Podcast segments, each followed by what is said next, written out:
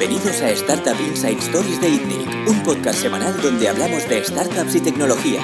Podéis ver el podcast en itnic.net barra podcast y escucharlo a través de iTunes, Evox y RSS. Bienvenidos una semana más al, al podcast de ITNIC. Eh, esta semana estamos con Juan Rodríguez, de CEO de Camalún. Hola, buenos días. Y con Álvaro Córdoba. Eh, Hola, buenos días. ¿Qué tal? Fundador y CMO de Buddy. eh, esta semana eh, entraremos en un tema interesante porque Buddy es un caso de éxito importante en Barcelona, de un proyecto de, de mucho crecimiento. Eh, un proyecto parecido a Wallapop, que es crecimiento, digamos, en usuarios, en interacción, no en euros. y ese es el tema controvertido que nosotros eh, nos gustaría discutir contigo, Álvaro. Y, y, bueno, y empezamos siempre por tu historia, eh, que es de dónde vienes, cómo has llegado a donde estás hoy. Ok. Bueno, pues en realidad no es muy larga mi historia. Um, yo estaba estudiando económicas, yo estudio económicas, entonces durante estos cuatro años um, me despertó todo el mundo online cierta curiosidad. Entonces, um, durante este periodo, pues aprendí a programar un poco y empezamos a, a, montar varios proyectos web con otro compañero de universidad. En ese momento estaba en auge todo el tema de las películas y las series online que se podían reproducir en streaming.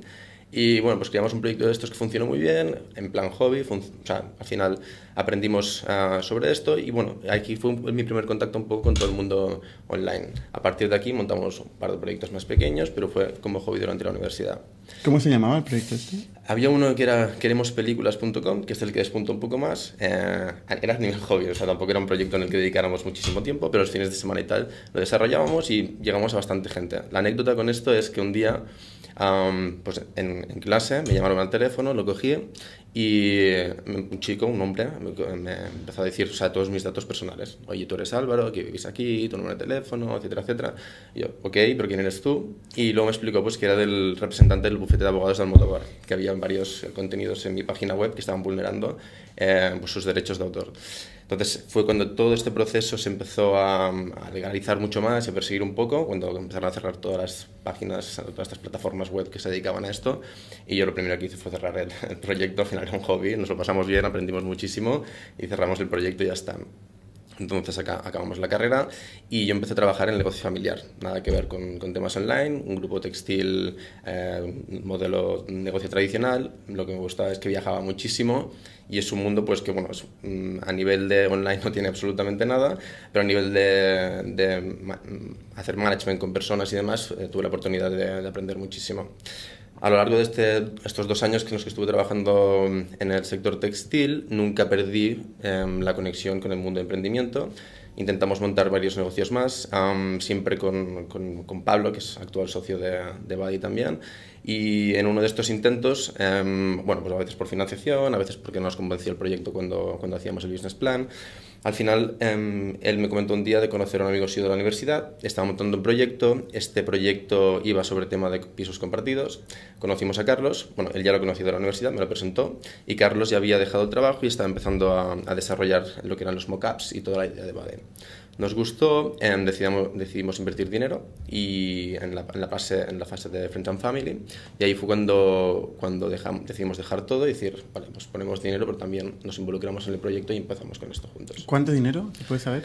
Las cantidades, la primera ronda fue de 30.000 euros de Friends and Family y a partir de aquí pues empezamos.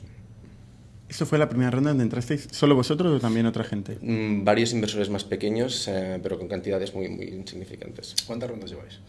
Llevamos um, esta ronda de Friends and Family, que ni la, ni la, explicamos mucho. Luego está la fase SEED, donde um, conseguimos 300.000 euros. Ya fue con un Venture Capital uh, internacional, en este caso era Mangrove. Luego cerramos dos fases previas um, a la serie A, una de un millón y, una, y otra de tres millones. La SEED era de 300.000, ¿no? Sí. Hmm. Luego una de un millón, luego vino una de tres millones. Um, también con Medias for Equities y um, finalmente la de Series A, que es la más reciente de, de 8 millones. ¿Y cuántas os quedan? Pues um, en el proceso en el que estamos, todas las que, las que puedan venir. ¿Creéis que muchas? ¿Tenéis ya alguna preparada próximamente? Estamos planificando series La siguiente. Sí. ¿Qué va a ser? ¿Más o menos tenéis pensado? Tenemos planificado que sea en un plazo menor de un año. Menos de un año. Sí. ¿Y por cuánto sabéis? No, aún no, aún no, tengo, no, tenemos, no sabemos más o menos cómo, cómo va a ir. Volviendo al, al, a tu involucración en aquel momento, ¿no? Mm. Tú pasas de invertir y luego te involucras directamente como CMO. Mm. Sí, en ese proyecto, bueno, en principio cuando empiezas, um, todo el mundo hace de todo, ¿no? Somos solo tres, empezamos con el proyecto, empezamos a mover todo y hay un momento donde se llega a la fase SEED, donde vamos a recibir financiación y los inversores ya piden un poco cuál es tu rol y qué, y qué vas a hacer dentro de la compañía. Entonces, Carlos, evidentemente, es quien tiene mayor parte de, de, de, las acciones y es quien empezó con la idea, es socio de la compañía. Luego, Pablo, eh, habiendo estudiado ADE, se derivó más a la parte de finanzas y yo, por la experiencia previa que tenía de remontado de proyectos y haberlos escalado de forma, de forma orgánica, pues empecé, decidí dedicarme más a la parte de marketing y crecimiento. ¿Y cómo crece a partir de entonces? ¿Cómo evoluciona el equipo? A partir de entonces, bueno, pues con las rondas íbamos eh, viendo qué piezas claves necesitábamos, proyectando un poco el dinero en el tiempo. Luego eh, fuimos cinco personas después de la fase SEED, eh, un performance marketing eh, y un diseñador gráfico y community management, manager. Esto fueron cinco personas y a partir de aquí pues fuimos escalando, fichando también con las siguientes rondas a CTO, que fichó al resto del equipo y luego fuimos creciendo en todos los departamentos. Déjame una pregunta previa casi, si me permites. ¿Qué te gustó de Buddy? ¿Por qué invertiste en Buddy? Ostras, pues llevábamos... Desde finales de la carrera hasta que vimos el proyecto, pues igual dos, dos, años, dos años y medio viendo proyectos diferentes, viendo ideas diferentes, intentando pensar nuestras propias ideas. Y al final, en el momento en el que estábamos de dejar la universidad, de empezar uh, con las primeras carreras profesionales, o sea, con el primer uh, trabajo a nivel más serio y teniendo un, poco de capacidad para poder desplazarte a vivir a algún sitio, te das cuenta de que es muy difícil este paso. Uh, no debería serlo. Entonces, um, la única opción que te queda si quieres vivir en el centro de la ciudad es compartir piso cuando tú miras las plataformas clásicas, que ya estábamos en ese proceso también de ver um, pues, dónde nos íbamos a vivir, con quién, al principio piensas, joder, estudiar una carrera, voy a poder vivir solo, voy a poder ganar un mínimo y me voy a poder permitir un, un, piso yo solo, y te das cuenta que no. Y cuando te das cuenta que la única opción es compartir y miras las plataformas que hay, pues ninguna, está, ninguna en ese momento estaba especializada, y si estaba especializada, en ningún caso eh, se destacaba la parte del perfil de las personas. Al final yo, si me, si me iba a vivir a un sitio, quería saber cómo eran las personas con las que iba a compartir. Evidentemente la localización y el precio es importante, pero para mí era mucho más importante con quién iba a compartir y en ese caso no había, no había ninguna plataforma que, um, que, lo tuviera. Entonces, por entender perfectamente el problema y, para, para, y por parecerme magnífica la solución que, que se proponía. Se, se, planteó como una app de dating casi, pero para encontrar piso. Sí, un poco. O sea, aplicando el concepto de Tinder a encontrar compañero de piso. Sí, la idea sale de. Pues Carlos también eh, había empezado a trabajar como auditor en Price. Eh, no le gustaba de lo que estaba haciendo y estaba buscando ideas. Y él estaba buscando también en ese momento desplazarse desde las afueras de, Barcelona, igual que también lo soy yo, igual que también lo es Pablo, y estaba buscando eh, un sitio donde vivir en el centro. Y era muy complicado, total, que buscando ideas y tal, y a la vez buscando pisos o habitaciones compartidas, leyó un blog, eh, un artículo, una chica en Estados Unidos que con el mismo problema, ahí utilizan en Estados Unidos Craigslist, no sé si la conocéis, Mm, pero sí, es claro. aún peor que cualquier plataforma que pueda existir para real estate, um, pues lo pasaba bastante, o sea, es muy complicado llegar a encontrar un compañero de piso. Entonces la chica publicó en Tinder una foto suya, pero diciendo que no buscaba pareja, que en este caso buscaba un compañero de piso. Y en tan solo dos días había conseguido. Entonces la chica explicaba el caso en, en ese blog y fue como un, eh, momento donde le vino la idea, ostras, ¿por qué no montar algo más social que te permita conocer a las personas con las que vas a convivir y además te enseña el piso? Uh.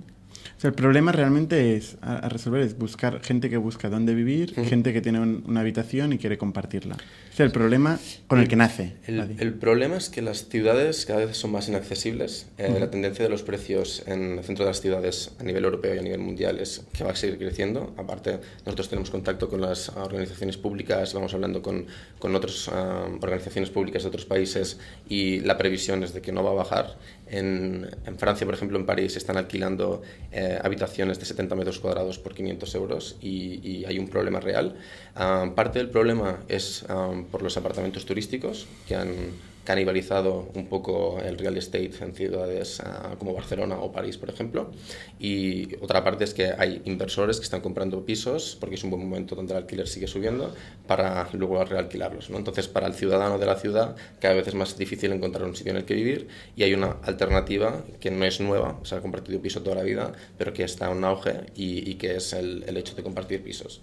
Y una vez um, nos ponemos a, a, solucionar este problema, lo que nos damos cuenta es de que no va solo sobre un piso, una habitación y un precio, una localización, sino también sobre las personas que viven allí. Entonces, la idea nace con esto y hacia donde vamos es hacia eh, proporcionar, gracias a la data, eh, conexiones eh, eficientes, intentando que la gente no tenga que pasar por un proceso tedioso a la hora de buscar un compañero de piso o, o una habitación. ¿Y, ¿Y tú crees que la gente está dispuesta a pagar por eso? Totalmente, o sea, el sector del real estate desde siempre eh, se ha conocido y se ha estado dispuesto a pagar comisiones para encontrar un sitio. Es algo que vas a destinar una parte importante de tu salario de forma mensual durante mucho tiempo. Entonces vale la pena dedicar una parte, eh, un presupuesto pequeño para que el fit que, que busques sea el, ideal, porque luego vas a estar mucho tiempo pagando una parte alta de tu sueldo en, en ello. ¿Eso quiere decir que vais a empezar a monetizarlo de esta manera? No, es un posible, es un, poder, un posible modelo de negocio. planteando? Sí, de hecho hay, hay un equipo eh, en Badi que se dedica solo a estudiar modelos. Sí. Nosotros tenemos unas KPIs, intentamos aplicar diferentes modelos, empieza a testear, es decir, no es algo que tengamos, um, solo nos basamos en crecimiento y obviamos la parte fundamental, ¿no? que al final es generar un beneficio.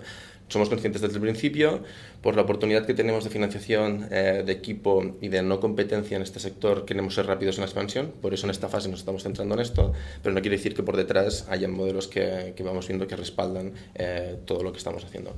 Eso es interesante. ¿Cuál, ¿Cuál, creéis que puede llegar a ser el, modelo de negocio? ¿no? Porque, a ver, esto tradicionalmente se ha hecho en, en clasificados, uh -huh. se, ha, se, ha, publicado en clasificados, uh -huh. que es un modelo de negocio que, que bueno, que se ha, se ha saturado por uh -huh. un lado y por otro que tampoco eh, aprovecha eh, todo el valor que genera muchas veces, ¿no? Porque no transacciona. Uh -huh. Y normalmente aparecen una serie de players offline, que son las agencias, uh -huh. que normalmente capitalizan esta transacción, normal, tradicionalmente. Totalmente. Si tú buscas, por ejemplo, por Idealista, eh, tú podrás buscar de forma gratuita, pero con quien estás contactando no es con un particular, tú estás contactando con una agencia. Y ahí es donde te van a cobrar pues, un mes eh, del, del, alquiler o, comisiones que no tienen ningún tipo de sentido. Nosotros al final hacia donde vamos lo que queremos es ser um, expertos en data. De hecho ya conectamos a las personas con algoritmos eh, donde vemos según su eh, comportamiento dentro de la plataforma y son su descripción de perfil eh, qué otras personas encajan con, con, ellos en la ciudad y, y. Entonces, al final lo que nosotros queremos convertirnos es un, un negocio de data. Al final, si tú entras en la plataforma y consigues encontrar un compañero de piso que machea perfectamente contigo en muy pocos días y puedes irte a vivir de forma rápida y sin pasar por todo el tedioso proceso de hacer millones de entrevistas, contestar millones de mails, millones de llamadas, llamadas pues eh, es algo que creemos que tiene valor y que la gente puede estar dispuesta a pagar. ¿De promedio qué plazo de tiempo tenéis en hacer el match? Eh, los matches pasan, en el caso de si tú eres un propietario, eh, puedes subir una habitación y empezarás a recibir eh, solicitudes al minuto. Y la cantidad de solicitudes pues depende del tiempo en el que estés. Ayer hicimos una prueba, por ejemplo, porque estábamos hablando con inversores y subimos una habitación y en 28 horas tenía más de 150 solicitudes. Entonces, la capacidad, y 150 solicitudes son muchas, eh, la capacidad de simplemente poder hacer un swipe para con un primer vistazo saber si ya por edad y demás te encaja, es perfecto. Y aparte de estas solicitudes que se hacen de forma orgánica, nosotros tenemos el recomendador, donde tú puedes, donde nosotros te decimos, hey, aparte de toda esta gente, que sepas que en la ciudad que macheen con tu perfil y con eh, tu comportamiento, eh, pues son estos. Entonces tú decides. ¿Cerráis la transacción o simplemente traéis ofertas? A, a día de hoy es una plataforma de contacto. Vale. Eh, tenemos una funcionalidad eh, para añadir seguridad donde los usuarios pueden transaccionar el primer mes. Es decir, yo encuentro una habitación, la quiero reservar, Buddy se queda con el dinero, me desplazo y al cabo de 24 horas Buddy hace el pago al propietario. Esto lo añadimos por un tema de hay mucho fraude en este sector. Los mm. usuarios pedían, ostras, quiero un método de seguridad eh, con el que poder hacer la reserva. Y, y, lo implementamos y es algo que también funciona. ¿Y monetiza? No. ¿Tenéis un margen? No, no lo hacemos, no, lo hacemos como una funcionalidad extra para los, para los usuarios. En este caso, a nivel um, nacional puede tener sentido, pero se vuelve mucho más útil cuando tú te estás desplazando de un país a otro. Si me voy a ir a vivir a Roma, me voy a vivir a, a París. Ahí es donde están los fraudes. Sí. Ahí es donde hay el, el mayor número de fraudes, eh, muchísimas solicitudes de, de, usuarios pidiendo esta funcionalidad y la desarrollamos para, para esto. ¿Cuántos usuarios tenéis? Eh, a nivel de registros hemos superado el millón y, y bueno, sí, hemos superado el millón de, de usuarios actualmente. Y a nivel de, por ejemplo, de habitaciones que podemos estar gestionando eh, mensualmente, pues está por encima de las 11.000 habitaciones. 11.000. ¿Y el usuario repite? Sí, eh... totalmente. La o sea, en la plataforma no está, sino alquila. No, no entra en la plataforma, sino alquila, esto es obvio, ¿no? O sea, o alquilas una habitación o buscas una habitación. pero una vez ya lo has hecho, lo has encontrado, no estás hasta que vuelves a Exacto, necesitar. exacto. O sea, Pero cuando dices que machea, eh, has, has hablado muchas veces de que te recomendamos que el mejor match. Sí. ¿Qué significa eso? Tú cuando entras en una plataforma, o cuando estás buscando un compañero de piso, tienes unas preferencias. Las preferencias pueden ser por edad, por sexo, por em, descripción de sus intereses, de sus ah, hobbies, etcétera, etcétera. Entonces nosotros contamos con toda esta información en el perfil. Ah, vale. Entonces, es que has dicho comportamiento. También porque la parte, esta es la primera parte, que según eh, tu descripción, y por el comportamiento es, a veces las personas no somos racionales cuando, cuando buscamos alguna cosa. Por ejemplo, em, yo digo que no quiero ninguna persona de mm, más de 40 años, pero luego vemos que el comportamiento es que cuando eh, está recibiendo solicitudes, sí que va aceptando algunos perfiles que son más, ma- mayores de 40 años, por ejemplo. Entonces examinamos por qué condiciones puede ser que esté macheando con estos y les recomendamos personas iguales a, lo que también buscan. Entonces, por una parte es según sus preferencias y según los- la descripción que hace en su perfil y además por su actividad dentro de la plataforma podemos recomendarte cosas que ni tú igual eres consciente que quieres a priori, pero cuando vas viendo diferentes perfiles luego te puedan encajar. Entonces, con todas estas características realmente somos muy eficaces a la hora de proponer perfiles que puedan ser compatibles con la persona. Vale. Y, tú planteas como modelo de negocio posible eh, la comisión. Eh, También os habéis planteado intermediar la transacción entera y monetizar esto y dar algún tipo de seguridad al propietario. Totalmente, totalmente. De los modelos que, que- que tenemos analizados y que, y que hemos estudiado. Y como Es el- un modelo más asegurador o no sé. Bueno, esto es un modelo Spotahome. Eh, Spotahome hace exactamente esto. Eh, ellos lo que pasa es que transaccionan por la totalidad de los meses que vas a estar. Si yo reservo seis meses, la comisión va en función de esos seis meses y además añaden unas ventajas a nivel de seguros, de, de, de, eh, devoluciones, etcétera, pues que, que te dan seguridad. Es una cosa que también podríamos, también podríamos trabajar. totalmente. O sea, la estamos valorando también. ¿Spotahome es competidor? Spotahome es una plataforma de real estate em, que transacciona y que mayormente trabaja con agencias. Nosotros la distinción es que solo vamos a particulares, estamos en el nicho de pisos compartidos, no vamos a, pisos completos ni a compraventa de, de casas y, luego hacemos énfasis en el perfil de la persona, que ellos nunca lo pueden hacer porque son intermediarios. Entonces nosotros antes de irte a vivir ya conoces a la persona. ¿No tenéis agencias que se cuelan en vuestra plataforma? Em, puede haber, ah, mm, solemos limitarlo, puede ser que haya agencias que, que, mm, hayan pasado la parte de, de- de filtro em, y de todas formas en el futuro no descartamos tenerlas siempre y cuando el usuario sepa si está contactando con un perfil ah, de un particular o un perfil de agencia. Nadie lo consigue en ese sector saltarse la agencia. O sea, todo el mundo intenta, empieza car- Mm. queriéndose cargar la agencia, porque es un modelo como muy carca, que no tiene Mm. sentido, muy ineficiente, y al final acaba siendo el modelo de negocio. Claro, eso- esto en, en los tipos de empresas en las que estamos pensando tiene muchísimo sentido. Si consigues ser global, em, puedes centrarte en, en- en estudiar otros tipos de modelos de negocio. Hablemos de esto de la expansión Mm. global. Eh, ¿Qué países habéis abierto o queréis abrir? Em, a mí, o sea, muchas empresas cuando hablan sobre, sobre en qué países están, miran sobre dónde hay actividad de usuarios. Si tuviéramos que hablar sobre dónde hay actividad de usuarios, hay más de 100, 150 ciudades donde la gente descarga Buddy para venir a vivir en las ciudades en las que estamos. Eh, pero que estemos haciendo empuje y que estamos invirtiendo y que tengamos equipo para hacerlo es España, Londres, básicamente em, UK solo Londres, Francia, París y Italia, Roma. Bueno, realmente son ciudades más que países, Sí. ¿no?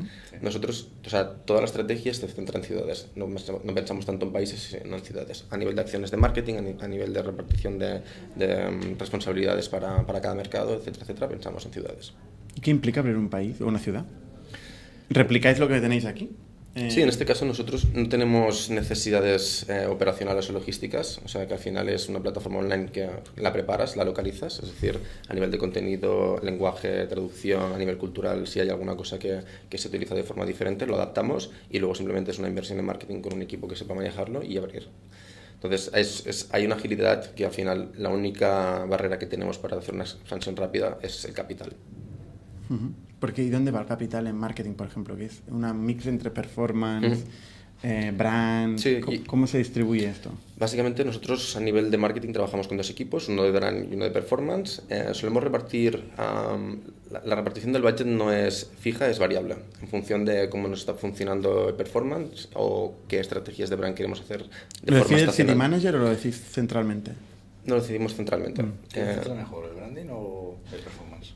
yo creo que no se entiende uno sin otro en, en nuestro tipo de producto. Pero primero va el branding o el performance. Empiezas más por performance y el branding te ayuda a evangelizar la marca, a reducir costes y a, a aumentar el orgánico. Entonces, para mí tiene que ir un poco de la par. Eh, nosotros nos marcamos unos targets objetivos. Hay una parte que es fundamental al- en los inicios, cuando no tienes conocimiento de marca, que es el performance. Y conforme esto va mejor y tenemos una base más sólida, empezamos a hacer acciones de, de branding. ¿Qué presupuesto anual tenéis, si se puede saber? Uy, es muy variable. Depende de las rondas de financiación, depende de los procesos de, de producto, cuando esperamos tener funcionalidades. Entonces, mm, es muy variable. Para vosotros ahora mismo, ¿qué es más importante? ¿Crecer rápido o definir y tener claro un modelo de negocio que presentar a los inversores? A día de hoy, em, crece rápido, porque rápido. los modelos que se... Que se res- o sea, el respaldo de los modelos está en, en base al, al volumen de usuarios que podemos llegar a tener y la actividad que genera la plataforma. ¿Crecer rápido sin tener un modelo de negocio supone quemar mucho dinero? Crecer rápido se puede ganar mucho dinero. Siempre, siempre, eso siempre. Esto, esto- esto- esto- esto siempre. O no, pero vamos, sí. Y, y no tener modelo de negocio es un riesgo a la hora de enfrentarte a siguientes rondas de, de financiación. ¿Veis que los inversores cada vez son más exigentes pidiéndose eso o no? Dependiendo del tipo de inversor con el, el tipo de inversor o fondo con el que contactes. Am, nosotros estamos basando todos nuestros esfuerzos en Estados Unidos. Ellos ya han tenido muchos casos de éxito de empresas que han basado su, su, su modelo de negocio en crecimiento en los inicios y lo han rentabilizado eh, perfectamente. Y son los que entienden mejor este tipo, este tipo de modelo. En Europa sí que hay ciertos fondos que los suelen entender, pero la mayor parte son, son nos. O sea, aquí en Europa la mayor parte ha sido no. ¿Qué ciudades tenéis así en perspectiva de, de crecer rápidamente? Em, para lo que ¿Qué queda... estáis? ¿Nueva York? No sé, digo. Para lo que queda de año, em, centrarnos en potenciar las ciudades europeas. Abrir ciudades no quiere decir conquistarlas y Sí. nos queda un proceso por, por hacer. De momento los números nos van muy bien y, y- y el crecimiento es, es positivo. Em, y de cara a año que viene sí que podemos plantearnos nuevos ah, continentes o zonas de, de fuera de Europa. Eh, ¿Vuestro top 3 de ciudades? ¿Cuál? Al haber nacido en Barcelona, por ahora sigue siendo la líder. Londres ha arrancado hace pocos meses, iba súper, súper fuerte, Sí. está, está en tercera posición. Y, y luego Madrid también, por, la, porque, por el tiempo que llevamos aquí invirtiendo dinero, también por haber hecho campañas de televisión y demás, eh, pues son las que más funcionan. Oye, cuéntanos un poco la, la campaña de televisión, cómo, cómo funciona, porque esto es algo que también hemos discutido aquí a veces, ¿no? A veces es una forma de quemar dinero eh, y luego cuando la pagas desaparece. O, o realmente a vosotros os ha Nosotros funcionado? Hemos trabajado am, con Tele gracias a la oportunidad de, poder, de haber podido hacer ah, Media for Equity. Si no, habría sido imposible por nuestra capacidad de inversión ah, en los inicios. Entonces cerramos Media for Equity con A3 Media. Eh, nuestra forma de trabajarlo eh, ha sido contando con un equipo de data. Desde que empezamos, uno de los fichajes claves fue um, Data Scientist. Um, ahora es Chief Data dentro de Buddy, tiene un equipo de dos ingenieros y de dos Data Scientists, y con ellos lo que hemos trabajado es un modelo de atribución donde al minuto en el que estaba, al segundo en el que estaba pasando el anuncio, nosotros ya empezamos a recibir información de las KPIs, de la adquisición, etcétera, etcétera. Entonces, para mí la clave de televisión y mi recomendación si se usa es que se trate como un canal de performance, y esto es un trending topic puedes encontrar en muchos blogs que se hablan de formas diferentes sobre cómo trabajarlo.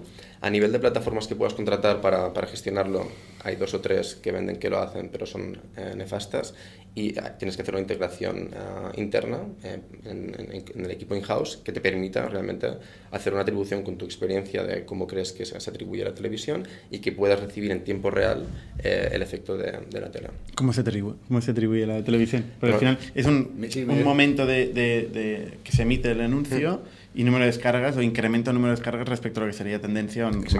Y hacer el seguimiento de esas descargas. Es decir, si en el momento del anuncio puedes tener, dependiendo de- del tiempo que dure el spot, una atribución de unos 10, 12 minutos, depende del, del spot, del, del producto, esas incremental de descargas que tienes hay que etiquetarlo y hay que seguirlo en el resto del funnel. Por lo tanto, nosotros aquí lo que buscábamos no era solo, oye, tengo muchas installs, no vendemos a los inversores installs, nunca lo hemos hecho. Lo que vendemos es la actividad que hay después en la plataforma. Y lo que vemos que realmente el tráfico que nos ha venido por la tele, que luego hemos etiquetado y que hemos ido siguiendo en el resto del funnel, era un tráfico bueno. Eh, Pero ese tráfico que te viene por la tele te puede venir en cabo de un mes, ¿o no? Bueno, entonces lo tendrás traqueado. eh, como le has puesto una etiqueta que viene de tele, sabrás que subió la habitación al ¿Cómo, cabo de un cómo mes. sabes que un mes después ese tráfico viene por la tele? Porque está etiquetada esta persona. Dentro de, esto- de tu base de datos tú tienes este usuario que ha entrado a través de tele, por tanto, haga lo que haga en el resto de- del journey, estará identificado como que, que vino a través de, de televisión. Si notamos otra retribución, estilo, pues instaló por tele, pero luego ha visto un anuncio de Google y ha clicado Google, ya no le atribuiremos esa habitación o ese sign up o la actividad que haga dentro de, de televisión, lo haremos a- al siguiente. Así, o al se siguiente- reemplaza. Sí. El canal vuelve a reemplazar. Exacto. O sea, nosotros desde, desde Data lo que se hace es reatribuir si alguien eh, ha sido adquirido por un canal pero luego ha clicado en otro, ¿no? O sea, puede ser que un canal haga Es de una branding. gran discusión ¿eh? que, que tenemos. Eh, El first click o last click, o de- dónde, mm, o sea, a qué canal le das el mérito, ¿no? Porque realmente igual lo ha clicado en Google, pero ya tenía en mente. Sí, Eh, es muy complicado. claro. Es complicado con la tele, porque hay mucho recuerdo de marca. Que, Ta- también. eh, También.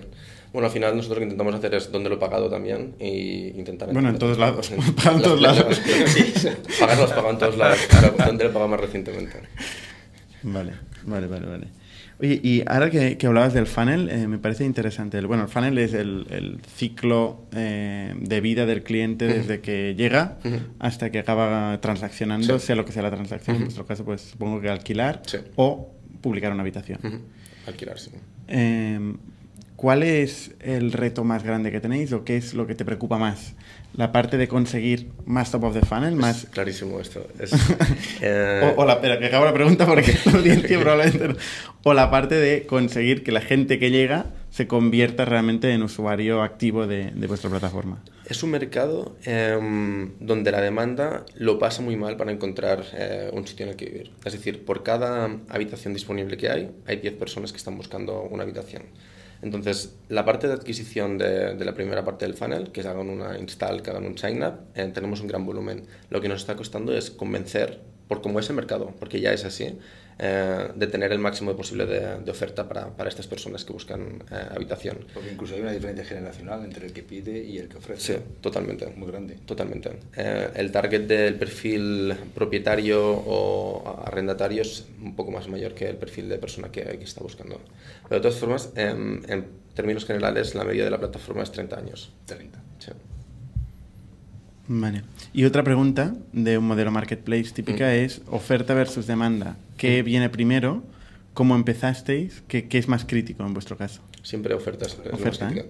No, es algo en nuestro- no, no es algo por nuestro producto, es algo por cómo es Por el mercado. por el- cómo es el mercado en sí. Entonces nosotros lo que queremos intentar es absorber al máximo posible de oferta, entendiendo que ofrecemos un producto que es mucho mejor que el resto, para que sea la demanda donde, donde pueda encontrar todo este, todo este volumen. Para mí al final eh, la plataforma que lidera en este sector es la que tiene más oferta y donde irán de forma orgánica los usuarios a buscar, o los seekers o los, los que buscan habitación a, a, a esa plataforma. Un poco hablando de Buddy, sois unos 60 ahora. ¿cómo repartís? Bueno, está al final como ¿Desarrollo? ¿Cuántos sois, en de- en, por ejemplo, en desarrollo tecnológico? en desarrollo somos 20, En producto, productos somos 2, en marketing, adquisición. marketing somos 7. em, te estoy diciendo un poco de memoria, pero yo te digo, cada, modo, cada sí. semana Sí, va sí. Estamos distribuidos entre la parte tecnológica, que son alrededor de unos 20, y constantemente vamos eh, Es la fichando. parte más grande, digamos, ¿no? Sí, es la parte donde hay más, el Customer equipo más, grande. también, que tenemos grande. Customer Service también, que serán seis aproximadamente. Luego tenemos la parte de finanzas, tenemos la parte de BI, tenemos la parte de data, tenemos la parte de marketing, recursos humanos y mm, Customer Experience. Al no tener todavía, eh, porque no estáis monetizando el negocio, tenéis un modelo de monetización, de monetización Mm.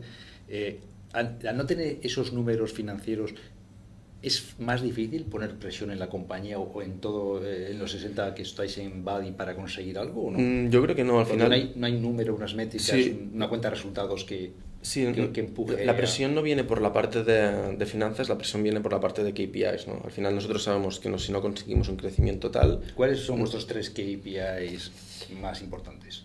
Los que número ponéis uno, en los a todo el mundo. número uno, listings. Número dos, signups. um, rental request, número de, gen- de veces que la gente solicituda, so- solicita, so- hace solicitudes. ah, y matches, que son las conexiones que conseguimos hacer. En este momento estamos con estas KPIs. O sea, son las básicas para entender. Sabemos que si estas métricas crecen, todo el resto de la plataforma crece. ¿Crees que todos los usuarios de la base que tenéis hoy eh, van a ser usuarios de pago el día que este modelo, este modelo tenga un, un modelo de pago? Si tuviéramos eh, en mente hacer am, un, un proceso de, de, monetización compulsory, donde obligamos a todos a pagar para poder utilizar la plataforma, evidentemente sí. Nosotros no queremos ir por esta vía y siempre intentaremos que el motivo por el cual paguen los usuarios sea algo opcional. O sea, una funcionalidad extra que les ayude a conseguir su objetivo eh, de forma más, más fácil. Es curioso porque el, el, otro día, o ayer creo, leía un intercambio de emails eh, que hizo eh, Paul Graham con Fred Wilson, que son... Fred Wilson es un, inver, un, inversor, un inversor muy famoso de, de, Nueva York, de Union Square Ventures. Uh -huh.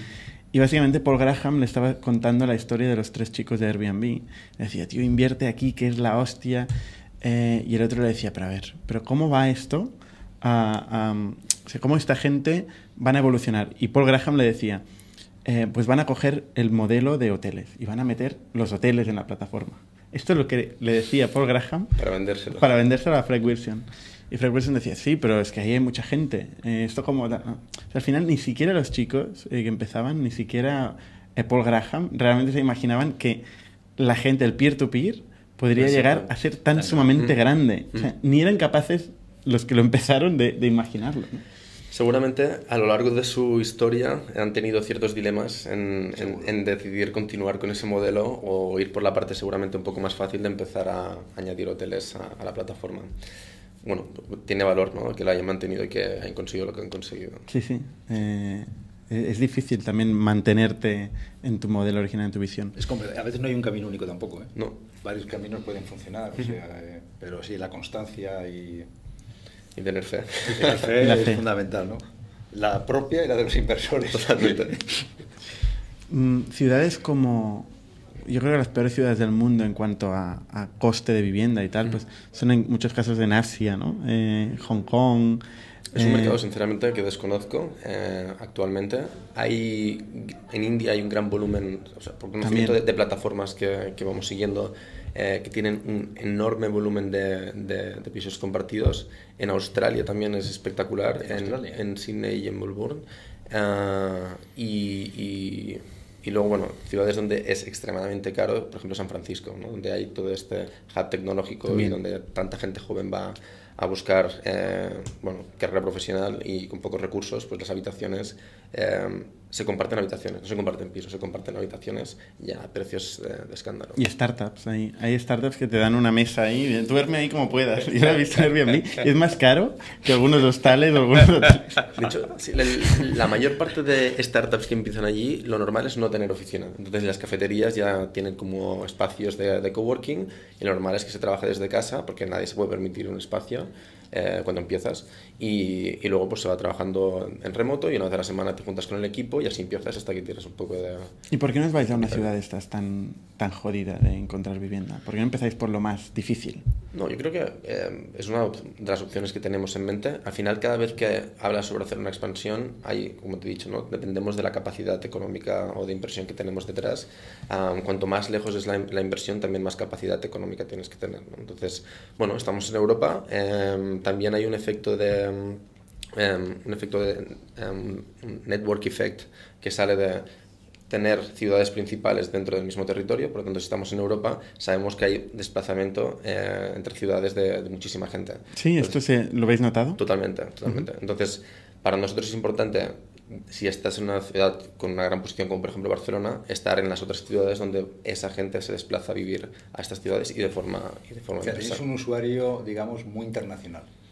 Mm. más que local. Bueno, el joven en general, el joven, joven viaja más. Pero joven que viaja, ¿eh? que no todo el mundo joven yeah. viaja de Londres a vivir a Barcelona. Igual el joven de Barcelona ¿no? o de Madrid o de París o de Londres nuestro, se mueve más, no sé. Por, por nuestra estrategia eh, muy local a nivel de ciudades, cuando empezamos con España, eh, nos, la verdad es que el 80% era gente local que buscaba dentro de la misma ciudad. Al hacer esta expansión, lo que estamos viendo es que los flujos de, de, de personas entre ciudades van creciendo. ¿no? Entonces, um, sabemos que en el futuro nosotros lo que nos vamos a encontrar es que la gran parte de usuarios que están buscando, no los que ofertan, los que ofertan siempre los vamos a encontrar en la ciudad porque están aquí viviendo, ¿no? Eh, pero los que buscan sí que vamos a encontrar muchos flujos. Es que el que viene de fuera igual le da más valor a la plataforma que el que está ya instalado en la ciudad, que el que está en la ciudad, se puede ir, puede visitar una casa, puede visitar Totalmente. otra, etcétera, que está fuera. Totalmente. El coste de desplazamiento es alto To- y da mucho más valor el match que hacéis Totalmente. que al que ya está in situ. ¿no? Entonces, Totalmente. entiendo que ahí es más fácil incluso como modelo de negocio monetizar en esa gente. To- Totalmente. ¿Puede ser? Totalmente. Incluso te diría que ya funciona eh, cuando tienes que hacer un desplazamiento eh, fuera de, la, tu, de tu ciudad, aunque sea dentro del mismo, del mismo país. Los mismos, exacto. Siempre que hay que moverse Exacto, exacto. y- Siempre que no sí. tienes disponibilidad fácil para ir a ver el, el piso, eh, entonces tiene mucho más valor. Y el fenómeno de los pisos colmena, esta, que ha salido en los periódicos también recientemente, son estos pisos que tienen mini habitaciones, En París. que tú estás ahí metido como en un armario. 7 metros, 10 metros creo. Sí, exacto. Esto en, en- Que son Tokio o yo qué Sí, sé, en decir, Shanghai, Por, por es Asia muy hay muchísimos hoteles de, este- hoteles de este tipo, donde al final tú llegas, pagas por horas, duermes y te vas y... Ah, pero esto es como o sea, donde viven, ¿eh? Residencias. Sí, sí, es donde viven. Es como un piso compartido donde viven Ah, 15 sí, que las personas. áreas- tienen áreas comunes, eh, Sí, baños, y exacto. tal, y ellos siempre... Sí, sí. Esto puede ser una otro- tendencia. Es otro tipo de modelo. Eso lo que explica es eh, el problema que hay en el centro de las ciudades. Entonces, la gente busca cada vez soluciones para intentar apaciguar el tema de los, de los precios tan altos. Que esto igual podría ser como una evolución una, o una integración vertical que podríais hacer desde Buddy.